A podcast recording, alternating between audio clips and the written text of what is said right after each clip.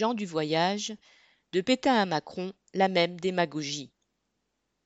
Lors de son discours à l'école de police de Roubaix, en clôture du Beauvau de la sécurité, Macron s'en est pris aux gens du voyage, annonçant la mise en place d'une amende forfaitaire à partir d'octobre pour les occupations de terrains jugés illicites.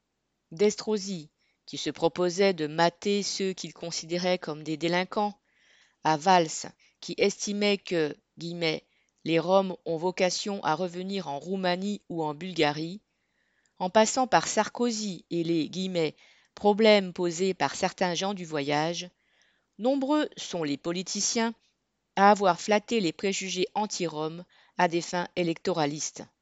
Considérant qu'expulser Manu Militari des familles entières ne suffisait pas, Macron se targue de vouloir faire mal là où ça fait vraiment mal, en s'en prenant au porte-monnaie pour sanctionner ce qu'il considère comme des guillemets, situations inacceptables.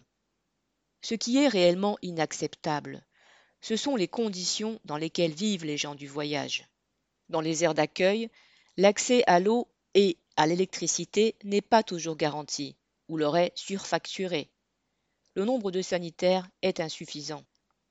Ces terrains chèrement loués sont bien souvent situés à des kilomètres des services publics et à proximité immédiate de sources de pollution, autoroutes, usines, décharges.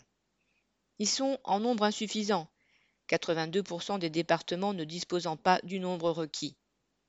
Mais plutôt que d'obliger les collectivités locales à respecter la loi, Macron préfère s'en prendre aux plus pauvres, comme à son habitude.